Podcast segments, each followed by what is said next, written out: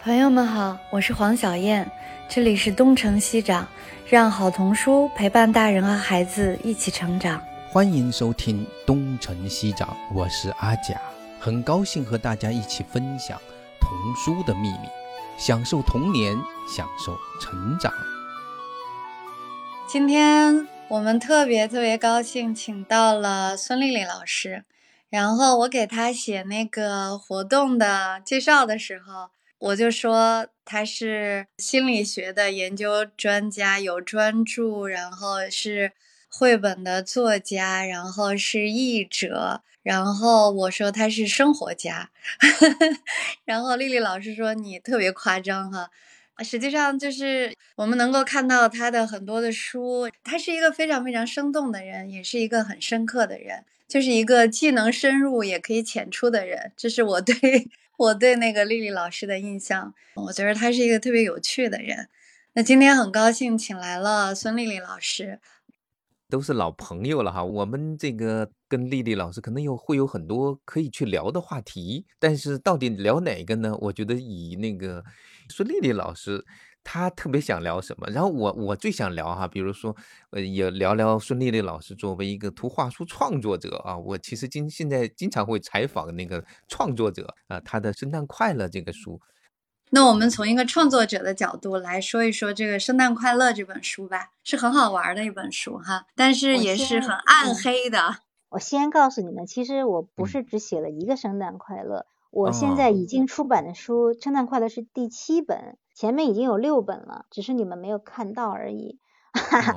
嗯，然后呢，我现在又出了两本新的，已经印下，已经印出来了，就是也即将上架，可能就是这个下个月就上架了。我之前写的六本书啊，是南师大出版社的一套幼儿园课程当中，就是社会性领域，以前都是用教材嘛，后来就改了，不用教材，说干脆配几本绘本吧。那配这个绘本呢，本身它要有绘本的特质，就是图文叙事，然后有完整的故事，呃，但是它的内容上呢，必须要贴合呃三到六岁儿童的社会性发展的主题，所以我们就把这个三到六岁根据国家的这个指南挑出六个最重要的这个社会性发展主题，然后由此创作了一本书，但是它是在那个教材配套，所以外面是买不到的。但是这一次的创作经验我特别珍惜，是因为。虽然它是一个命题作文，但是它是有两个特点，是一般创作者可能不会去考虑的。第一个就是有特别强的年龄针对性，也就是说，我比如小班上学期，我针对的是一个入园适应的问题。而这个入园适应的问题呢，我还要给他一个解决方案，就是通过游戏化的教学，然后来让孩子在游戏的过程当中增强自信，减缓。因为前面我那本书前前面咱们说童年秘密里面也说过嘛，孩子之所以感到焦虑和紧张，是因为他对周围环境的掌握度比较低，他对自己能力的预期和对周围事物的需要的能力的预期之间有一个落差，所以他会感到。紧张、焦虑、不自信等等等等。那我现在游戏呢，是孩子做他能做的事情，也就是说他自信最强的时候，然后用这种方式来缓解他的不自信，就是他有一系列的心理学或者教育学的依据在背后。然后去创作，这是第一个特点。第二个特点就是他还要考虑到课程配套，也就是说我创作的这本书，幼儿园教学的时候怎么用，是用什么样子的活动，什么主题活动，什么区域活动来配合他完成。就他在创作的时候要想的特别特别多。就是我们一般文学作者在创作的时候，你不会特别清晰的去想象说这本书是怎么读的。就你创作了就是给小朋友看的，大不了就是他自己读，或者跟他跟妈妈一起读，跟爸爸一起读。你可能。不会像我这样想，他自己读什么样，跟爸爸妈妈一起读什么样，跟班级老师一起读什么样，跟同班小朋友一起读什么样，要想象一个系列的场景，在不同的场景中处理它的图文关系，就那个书是很有趣的一次就是创作的历程。那再说圣诞快乐，圣诞快乐的创作就比那个简单的，应该说是简单的多。首先它是一本书，它不是一个系列书，它不存在说。第一本、第二本、第三本有这样衔接的问题啊。第二个就是它真的是一个真人真事的事件，就是我儿子小的时候四年级吧，然后他们学校就举办那种最美校园的一个评比，还有拉票，就是要求大家都去投票。大家就你们记得吗？就前几年这种特别多嘛，给我的孩子投一票，什么什么，给我们学校投一票。你说我又没进过他们学校，出于那个各种安全考虑，家长根本就不让进学校，我都不知道他们学校长什么样，我怎么给他评？好，就算我知道他们学校特别美，我又没看过别人的学校，我怎么知道他是不是最美？既然你投票就有一个民主民主原则，那民主它有一个基本的知情和公平，可这两个原则都没有啊。我既不知情所有的那个候选人的那种状况，然后又不存在一个民主的状况，就是我是我只能给你投票，不能给别人投票，所以就不公平嘛。那我你说学校教育是为什么？学校教育不是要培养有公民素质的这种公民嘛？那民主、自由、平等不是他的基本要求吗？是吧？我就特别不反感这种网络拉票的事情。后来就跟我儿子去讨论。我就觉得这是一场荒诞戏，就是闹剧。我倒不介意自己参与，我是觉得对孩子不好。然后我就跟儿子讨论，结果我儿子就是那种非常清醒的冷眼旁观，用一种非常嘲讽的口吻说：“哎呀，这些大人。”然后当时我就觉得，我作为一个大人，就是汗颜啊，就是生而为成人，我很抱歉 那种感觉。当天晚上有这么一件事情，但是我也很庆幸那个孩子很清醒，他没有沉沦其中，参与其中，他只是对大人发出的一种嘲讽。那个语言，那个语气，真的很像皇帝的新衣的那个小男孩看穿了国王的那种感觉。我当时就受这个启发，第二天我就写了一个故事。所谓灵感就是这个这个事情在这里了。然后我当时脑子第一个出现就是三个字，就是鸡鸭鹅。就是我也不知道为什么这三个字就就冒出来了，我就觉得芸芸众生啊，人云亦云，然后那种熙熙攘攘的样子，真的就像一群鸡鸭鹅，所以我就让这个故事发生在一群鸡鸭鹅当中。但是鸡鸭鹅当中就一定有一个坏人，我就在想这场阴谋或者说这一场闹剧的获利者是谁？我就想，首先是那个网当权者，他是获利的，因为他操弄嘛，他操弄权。权利，然后他在想那个还有谁？网络那个流量公司，嗯，就是流量公司会有收益，还有就是那种做票的那种暗网公司也会有收益。那到底是最后是谁是受益者？学生没有受益，家长没有受益，整个社会风气没有受益，所以所有人都是实际上善良的普通人都是受害者，然后那些恶人是受益者，这就是这样一场不正当的社会游戏嘛。好，那这就是我的一个基本的对社会的观察和想法，然后我就要写，那鸡鸭鹅面对的坏人，偷蛋的就是狐狸，那跟他们狼狈为奸的就是鸡鸭鹅的首领，就是当权者，所以这个逻辑出来之后，就写了这样一个故事。写了这样一个故事之后呢？但是我原稿一千多字吧，就是写的也比较，你想激愤之情嘛，就是情节就是这样，很简单，就是对这个故事，说实话，读到现在我还是觉得有一种愤怒在里面。对对对，有一种愤怒在里面，就是的，就觉得他们就是作恶的人，然后他就布了个局，让那个鸡鸭鹅都上当，呃，那些傻瓜就跑去上当。有些人其实并不一定真不懂，但他就是要跟着去为恶，就是借机嘛，借机要上位嘛，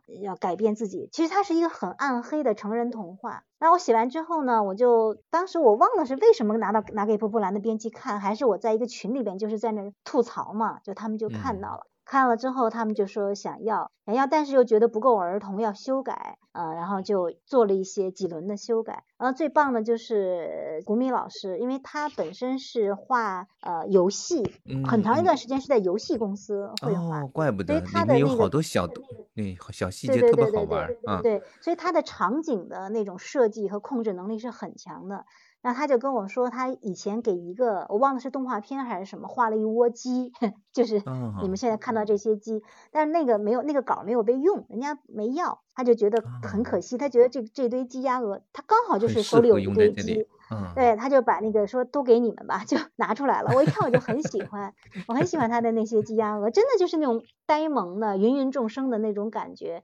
有的，而且他因为他加了很多的角色嘛，其实我原本那个里边只有。呃，鸡首领、鸭首领、鹅首领，然后就是那个眼镜鸡、报信鸡，就几个主要角色有了。然后其他的像他那什么大头金鹅呀，什么什么瑜伽瑜伽鸡呀，什么读书鸡都是没有的，都是他自己加的。他就他就把他都让那些配角都有了个性和就是每个人的人物传记，呃，才让这个故事就变得说，你愿意读主角的主线也可以，你愿意读单单只鸡的那个那个支线的 NPC 的故事也可以，就它出它其实是有很多衍生的可以读的东西的，嗯，然后我们就反复的打磨吧，我就说是个四 P 的活儿，就是文编美编文作美图作，四个人就是聊聊聊聊聊。就加了很多很多东西进去，而且我觉得特别好的就是我跟国民老师在对待教育和对待社会的公平的一些看法上也特别的契合。就是我们有一个基本的共识，就是对呃社会现象啊，或是这种作弊的事情啊，以及成人在孩子心目中的那种滑稽的形象啊，有一个基本的共识。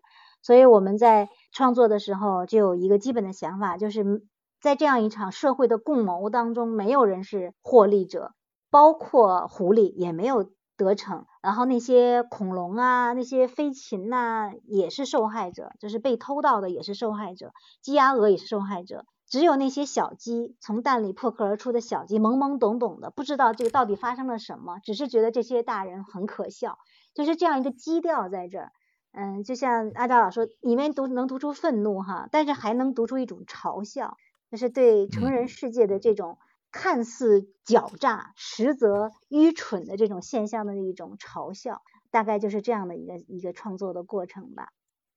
就这个故事，实际上它是有繁，就是它的精彩的地方，一个是它的那些细节有很多支线，所以你实际上是可以看到芸芸众生，看到大人，就是你去选择，每个人可能看到的不一样。但另外一个呢，就是这个反转还是蛮有意思的，尤其是最后。呃，最后狐狸其实也没有得到得意，这就这个故事就是，如果说有的是双赢，那么就是这就是双输的一个世界。那但是这个世界也许再来一次评选，又回到那个那个状态，其实结果是蛮开放的，就他并没有告诉我们到底应该去解决这个问题应该怎么个途径。就是读完了之后，其实有时候觉得这个故事还可以接接着往下说呢，还是或者是可以接着往下想。这个里边有一个角色，我不知道有没有注意到哈，就是有一个游吟诗人，戴着一个头巾，弹着琴的这样一只鸡。他是在那个夜晚坐着一个小木筏来到这个村子，在这个村子里目睹了发生的一切。之后呢，他在最后和大家唱完歌之后又离开了，又弹着琴走了。就是故事是被传颂的，其实每一个作者都是观看了世间的百态，然后把它记录下来、传颂下来。每一个作者都是一个游吟诗人。我们这个这本书里边有就有这样一个角色存在，他看到了，他记录了，他唱给别人听。那就像你像荷马史诗也好啊，或者是那个呃异史诗，就是那个那个纪晓岚他们这些人也是也一样，我把它记下来了之后，以教世人。那我真的要教他什么？这个故事告诉我们一个什么道理吗？可能也不一定，就是每个人都可以读出他自己的想法吧。就是有这样一件事情发生了，你读出嘲笑也好，你读出作弊也好，你读出奸诈也好，你总是能读出点什么来。所以它就是一个像您说的，这很开放的一个结尾。唯一的一个我们特别强调的一个设计的，就是最后那个“生旦快乐”四个字，我们把那个“乐”字给沉到水里去了。那个封底有一个生旦快乐，那个有一个横幅嘛，四个大字生旦快乐。对对，然后那个乐字是那个乐字是沉在水里的，就是太快了就没有乐了。嗯。我们想表达的就是太强去追求速度的时候，快乐就不见了。就本来这个村子是很安宁的，大家各安其所的，然后生活的，但一旦进入了竞争，而且是一种内卷的一种竞争状态，那那个乐就当时还那个内卷这个词儿还没有流行起来哈。就这个快乐乐就不见，大家都在勾心斗角啊，都在猜忌别人呐，都在这样，最后就乐就没有了。本来是其乐融融，你看一开始他们，你会发现他们就是鸡鸭鹅之间的商贸是互通的，鸡家也用着鹅家的东西，鹅家用着鸭家，鸭家也用着鸡家的东西。那个他们的各有各自的标志色，这些标志色在各个家庭当中都是有交流的。到后来他们就断绝了，互不往来了，因为为了竞争。其实有好多细节在里边哈。就是我们把那个乐去掉了，就是想告诉大家，教儿童 莫蹭蹭，太快了，乐就不见了。嗯，这是一个小的彩蛋在里边哈。就是最后的结尾就是比较开放，就是刚才您讲的，有没有续集的话，其实还有续集。我又写了一个故事，是讲那个这里边有一只鸭子，它把那个小鸭子一直捧在嘴上，就顶在嘴上那只鸭子的故事。但是我写完之后，我觉得有点像那个，就怎么说，就有点刻意的去反转丑小鸭了，有点那个就是解构了。我就嗯没想好，但关键是那个谷米他不想画了，他他没兴趣了，嗯不想画就算了，就我也不想找别人画，那就算了吧。嘛就是写东西纯粹是随缘。想到的就写，写了之后有人出就出，没人出就算了，就也不可惜，就那么一个状态。不是那种很有创作欲望的人啊，一定要写出来，然后一定要出版，一定要怎样？我我就是就是玩嘛，我就就像那个谁 小燕老师说，我是一个生活家，我就是一个闲的没事干，捅捅这儿捅捅那儿的一个多动症儿童。呃，我就是看这个圣诞快乐，我还是挺感慨的，因为确实是我们说国内的这个图画书创作的时候。怎么样用图画来讲故事？好像就是我，因为我们上次请过那个季兆华老师和徐翠老师，就那个两个天才里面也有，也也也藏了非常非常多的图画，里面藏了很多的细节嘛。其实圣诞快乐里面也是，我还是挺喜欢这样的一种，就是图画书的语言的。那就而且我觉得都是在国内的原创里面比较少的，还是在这个角度上来说还是挺优秀的。但是我有一个。比较好奇的问题啊，丽丽老师，就是说这本书如果是一个四五岁的小朋友来读这个《圣诞快乐》的话，就是他能够明白，就是您想传达的那样的一个社会意义吗？哎，这是个好问题，因为这本书就不是给四五岁小朋友写的嘛。这本书的发生的场景是一个四五年级的小学生的呃生活场景，所以他写作的时候对象就是一个四五年级的孩子，也就十岁以上的孩子，有一定的社会参与。然后我这本书写完之后，第一次读就是给一群五年级的小朋友读，他们读的非常的好，他们和我讨论关于竞争、关于公平，然后关于班级啊、关于同伴等等，还有他们的父母啊，就讨论的特别好。之后我们也。通过各种渠道吧，给从四五岁到十几岁的孩子都读过。嗯，我觉得反响最好的还是三到六年级这个阶段的。嗯，他写作的对象就不是幼儿园的小朋友。嗯，但是幼儿园的小朋友也给我反馈啊，就是特别好玩。有一个小朋友就跟我说，他说我最喜欢的是狐狸，因为这个狐狸跟一般的狐狸不一样，它不是那种。很坏的狐狸，它是一只很蠢的狐狸，倒霉的狐狸。我觉得这就很好啊，因为他知道这个狐狸很蠢呐，这就我就是啊至少达到了一半的目的吧，就说做恶者其实是愚蠢的呀。然后还有一个小朋友就给我反馈，就说嗯，作弊是不对的，每一个作弊的人都没有好下场。哎，我觉得这个也很好啊，也能抓住核心呐。还有一个小朋友，小学生嘛，就跟我说，老师，你这本书写出来是教我们怎么作弊吗？我说那你学会了吗？他说我学会了。我说那你会吗？他说我不会。我说为什么呢？他说因为都没有好下场嘛。我觉得这就对了呀，这就很好呀。所以在我看来，就是图画书它是有一个向下兼容的这样一种阅读的一种特色吧。就是向上和向下都有可以兼容。那我我设置一个启读年龄，比如我我作为一个作者，我在写的时候，我有一个心目中一个理想读者。那我的读者可能三四年级、四五年级、十岁左右的小朋友，但他是可以向下和向上兼容的。它的兼容的目的是不一样的。向下兼容就是用一种说叫叫看热闹的兼容，就他会从中找到他感兴趣的部分去理解，然后说出他自己的感受来。但是向上兼容呢，是看门道的兼容，就是他越往上，他越能够看出这本书的内涵。就好像你说绘本是零到九十九岁都能读，那实际上零岁跟九十九岁人读的能能是一样的吗？那肯定是不一样的呀。你有些书九十九岁人就不爱读，那有有些书七八岁都不要读了，因为他觉得那是小 baby 的书，那种书就是很局限的，它向下兼容的可能性强，向上兼容性可能就不强。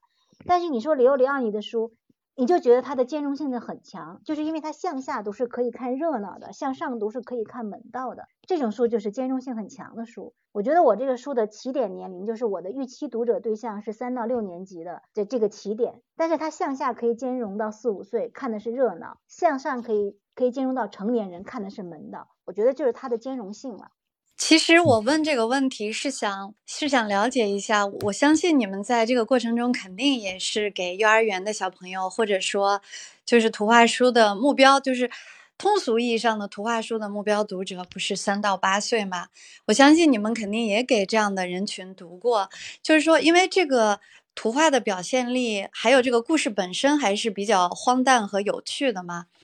所以我觉得应该是这个年龄段的小朋友应该去读图的时候，应该也能发现很多有趣的细节，比如说他追踪一些里面的某一个小鸡或者鸭子去，会会不会会不会有这样的一些小读者呢？对，就是我刚才讲的嘛，我刚才讲的就是他向下兼容，看的是热闹呀，就是你就说的那个这个好玩啊，那个好玩啊，什么这个鸡啊，什么这个它有什么珍珠鸡呀，什么雨伞鸡啊，他看的是热闹。那看的热闹，我觉得挺好的呀。那如果你要是看门道，你是说这个结构怎么样啊？不是这个诚信呐，这个社会呀，那就往上看嘛。就是儿童在阅读绘本的时候，他有事实层面的，有个人层面的，有意义层面的，有很多层面的理解。我不追求每一个读者获得了所有层面的理解，他每一个读者在不同的层面去感受它就可以了。刚好有一个朋友给我发来一个。他的女儿的，就是我读了你的圣诞快乐，我向自己提几个问题，我是怎么想的？啊，觉得他那个那个读者反馈就很好。我收到了很多四五岁到十几岁的小朋友的读者反馈，都在我的预期之内，就是都是让我很开心的那种那种预期。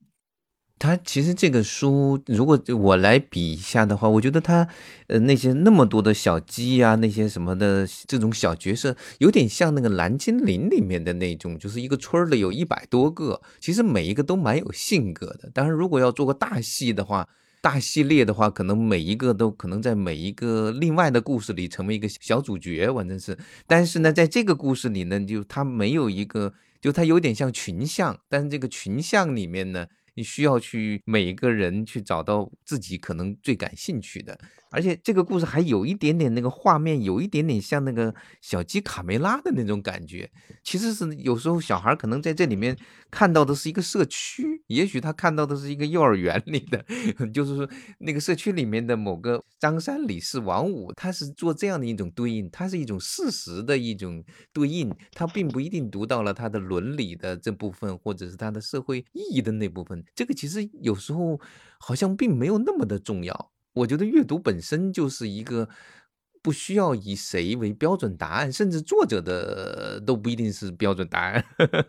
我我一开始就说，我说这本书叫作者已死？就是我们那天我们四个人就说，说这本书印出来，咱们四个就都死掉了。就是最后的诠释权是不在我们手里的，是在读者手里的。说像那个卡梅拉，其实那个跟卡梅拉的造型差异还是蛮大的，不能因为他们都是鸡就就就就 像他们。那你就是想到这个的话，我就想到那庞蒂，比如庞蒂的他的小鸡，或者是庞蒂他有那么多的人物，他就会一直出一直出，就是每一个角色都在另外一本书里客串，然后另外客串就成可以成为主角，这就是专业作者。但是这群鸡碰上我就惨了，他一碰到那个玩票的业余作者。就如果我跟谷米都是那种很有进取心、很有成就动机的人，可能我们就接着往下做、往下做、往下做、往下做，就可能就去做系列了。就赶上我们这么两个不着调的，就是属于 我就是哎这个好玩干干，那个好玩干干，然后就算了吧。然后博米说哎呀这最近忙就因为那个鸡是他养了很多年的鸡，他把它散出来了，就他就满足了。再往下他也没有什么，那就不写了。就是很随意的，我们真的就是很随意的这样一种组合。但是我觉得这种心态我自己特别喜欢，就是缘分，就是连自己也很难重复的一本书。对我，我跟你说什么叫票友嘛？这就叫票友，他不专业，但是他不是专业的呃人，但是我们在做的时候态度是很专业的。其实可能小朋友的看世界的眼光，实际上更像这个故事里面呈现的，就是它是非常散的。就这个里面有非常多的鸡、鸭、鹅，各种各样的鸡。然后其实小朋友，我我倒觉得他们阅读是没有所谓的主线的，是成年人的逻辑非常的强大，总是要找一个意义出来，或者要表达一个主题。可能小朋友他就是在这样非常分散的。这种图画的观察里面，他才能获得乐趣。所以我觉得这个书应该年龄小的孩子应该也是会很喜欢的。丽丽老师还有两个身份，一个是译者，一个是生活家。是的。那丽丽老师，你选一个吧。对，聊聊翻译，还是聊聊和孩子的相处？因为东成西长还是一个跟教养。关联比较大的，跟童书和教养都相关。您来选一个。那个我这样翻译，我就说一句一件事儿，然后就说那个生活吧。翻译还有一个要说的，就是关于刚才说那个姓姓名的这个梗，就是我为什么写这个这个故事，有一个很大的原因，就是因为我翻译绘本的时候，有一些英文的那个谐音梗，真的是让人要死的。它是英文的谐音梗啊，它押韵还好办，咱能拿中文的词儿能着吧回来。这个英文的谐音梗，你拿中文你怎么搞它？它不谐音嘛。所以我就想，我要写一个中文故事，让外国人没法翻译的，就全是谐音梗的。所以我就写了一个姓氏的这个，所以这翻译的一个好玩的啊，就是一个。恶恶恶趣味的报复，这本书肯定是卖不出英文版权的，因为没法翻译，自绝死路的这么一个。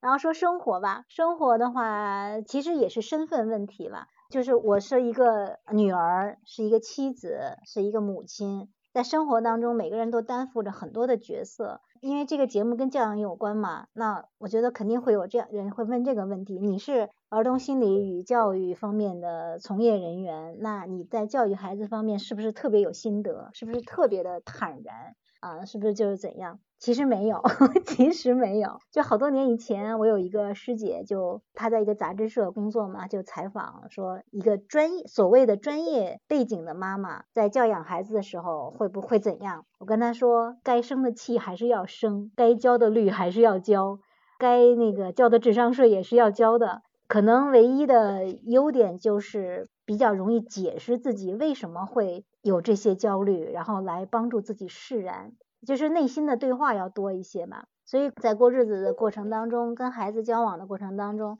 我觉得没有人是完美的爸爸妈妈。如果一个人刻意的标榜，或者说把自己包装成一个完美的爸爸妈妈，要么就是他是神仙，要么就是他在说谎，就要么他就是圣人，不能否认圣人的存在，要么就是他在粉饰自己。反正我不是圣人，我经常跟儿子干仗，嗯，有时候把我气的就是冒白沫的，但是很容易就释然了。然后有的时候就觉得啊，这是成长的必经阶段啊，这是母子之间的必然的冲突啊，这是两代人之间的一些东西，然后这是一个中产阶级的必然焦虑，就我会自然的自己去开导自己，所以就是虽然也会焦虑，虽然也会怎样，但是总体来说，我觉得还是是比较释然的，就相对来说会会平和一些。然后我们家有一个几个基本的原则吧，就是把自己的日子过好了，就是对孩子最好的教育。所以我就写字啊，种花啊，长跑啊，啊健身呐，就是把自己养好了，我觉得是最好的，让自己心情舒畅，情绪平和，然后广泛的爱好，不把自己绑在。育儿的一件事上，好像我除了当妈妈之外没得可当似的，不是这样的。我们都有多重身份，我们都可以在各种事情上满足自己，不是只有当成了一个呃非常成功的妈妈，我才成就了我自己的一生。嗯就是我是多方面的在成就我自己，这是第一个原则啊。第二个原则就是孩子总要长大的，而且他一定比我们生活的好。我先生老这样跟我讲说，你看咱俩的学历背景比咱的爸妈强很多。咱们的收入水平比咱们的爸妈强很多，咱们的孩子从小接触到的东西比咱们小的时候强很多，咱们孩子从外貌到身高，从智商都比咱俩强，那他有什么理由不比咱们强呢？我想想也是啊，所以那我为什么要跟他较劲呢？也我们会用这样一种形式，就是相信他一定会自己成长，我们能给他，我们尽可能的给他的支持，但是我们就是没有理由也没有资格去按照我们设计的方向给他。然后控制他，让他做我们想要的事情。就是我们的少年时代所的的外部环境，跟他现在的外部环境差异很大。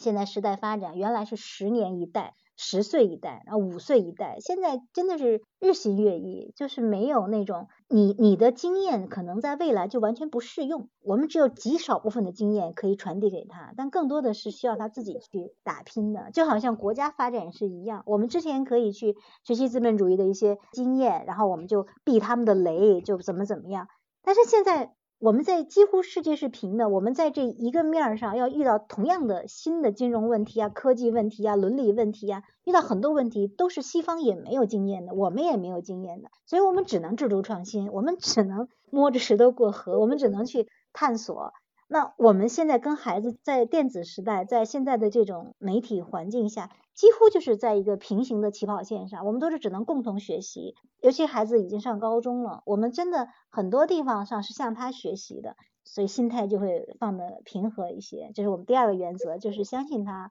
就是尊重和相信，不是说在口头上的，是我们真的觉得我们不如他。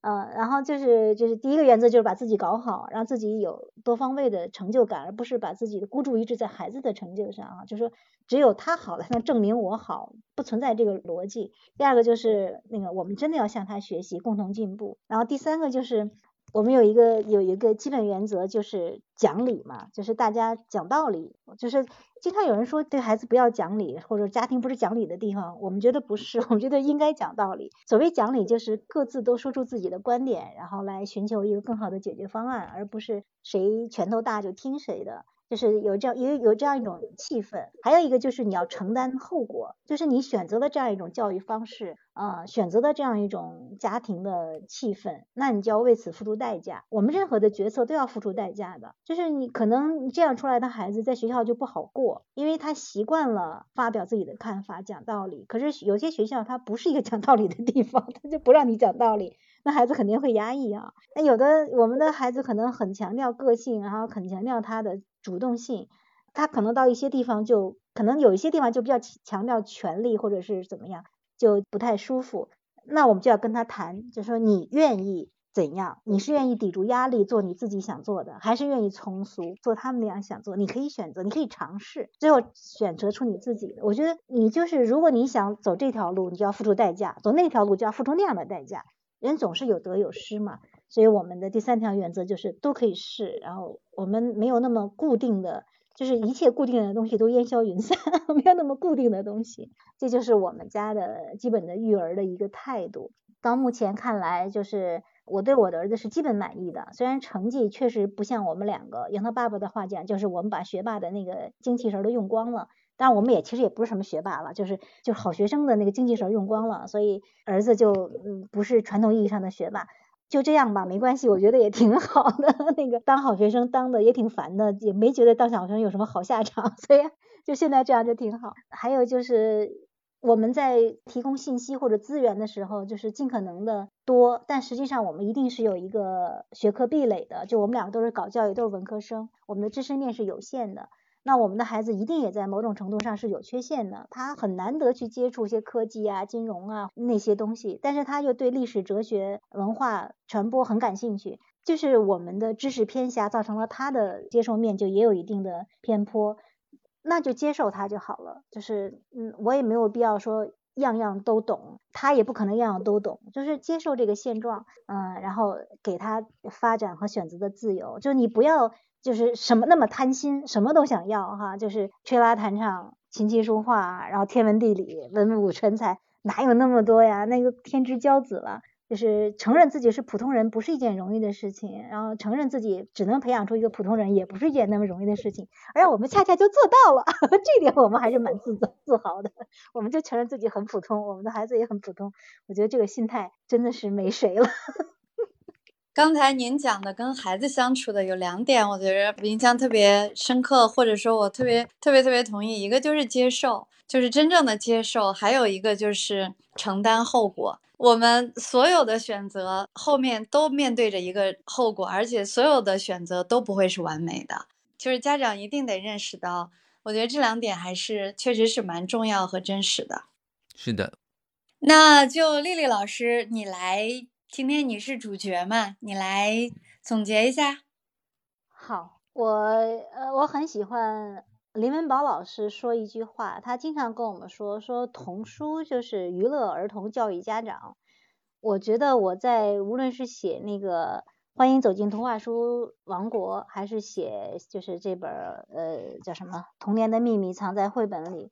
我都是。并不期待一个成年人拿着一本童话书说：“来，孩子，我给你讲讲人生道理，我教育教育你。”不是这个状态，而是来，我们一起读本书吧。读书是多开心的事儿啊！读绘本在我看来就是一个休闲娱乐活动，然后在它的附加值才有一些什么教育价值、课程价值、认知价值，那都是附加值，就是它有效果，但它不是目的。我们的目的是娱乐，然后它恰好就达成了。这个学习或者是其他的一些什么效果，我觉得如果从这个角度去看，我们会轻松很多。学习咱们前面也讲了，本身就是一个主动吸收的过程，在主动的过程中，在主动的状态下，愉快的状态下去思考，他的学习效果是最好的。被摁在那儿学，你牛不喝水，非要让他强低头，怎么也是不好的。但是对于大人来说就不一样了。一个大人如果真心的去看绘本，他是可以从中学到很多很多东西的。真的挺好的，就是其实就是这里提供了一个视角，就是我们大人需要。知道绘本里面有诸多的宝藏，但是这些宝藏怎么传递给孩子呢？不是说我们知道了你就你就硬塞 给他们就有的。其实知道的时候，实际上是要在大人从中去学习，但跟孩子来说，基本上还就是个玩儿。所以其实图画书玩法是自觉，我一直在讲，就他对小孩来说就是个玩儿。如果你不让他玩到他去参与。发自内心的就是喜欢你那边的保障都可以归零，所以就别把这些保障变成要塞给孩子的东西，而是我们大人要学习的东西。是有时候还挺难的，就像读那个读这本那个书的时候，你会发现从这个心理学的角度去看，其实它还蛮深的一些东西，要慢慢去理解这里面的一些关联。实际上还有自己的一些观察，呃，但是这个思考的过程是必须的。对于大人来说是必须的，对于小孩来说，哎，还是只是玩就好了。其实我们今天给那个丽丽老师的我们的描述里面有一个生活家。就我个人其实非常非常喜欢他的这种生活态度，因为老看他朋友圈里头各种快乐的，不管是读书还是在写作，还是在运动或者什么。其实我们说所有的理论都是从生活中来的。刚才我们有说，就是说读绘本的时候，可能让小朋友要读到的是乐趣，大人应该去学习。然后 我就觉得，就是说，可能所有的事情里面，我们都应该找到乐趣和热情，否则的话，就是就就有点无意义或者耗费生命吧。所以，不管是工作还是育儿，还是我们自己的生活本身，其实应该追求的都是一种沉浸其中的快乐吧。那要不我们就今天就这样吧。特别特别感谢，好的，谢谢丽丽老师，对，也谢谢大家。好的，谢谢，谢谢。好嘞，谢谢大家，谢谢丽丽老师，拜拜，拜拜，拜拜，啊，拜拜。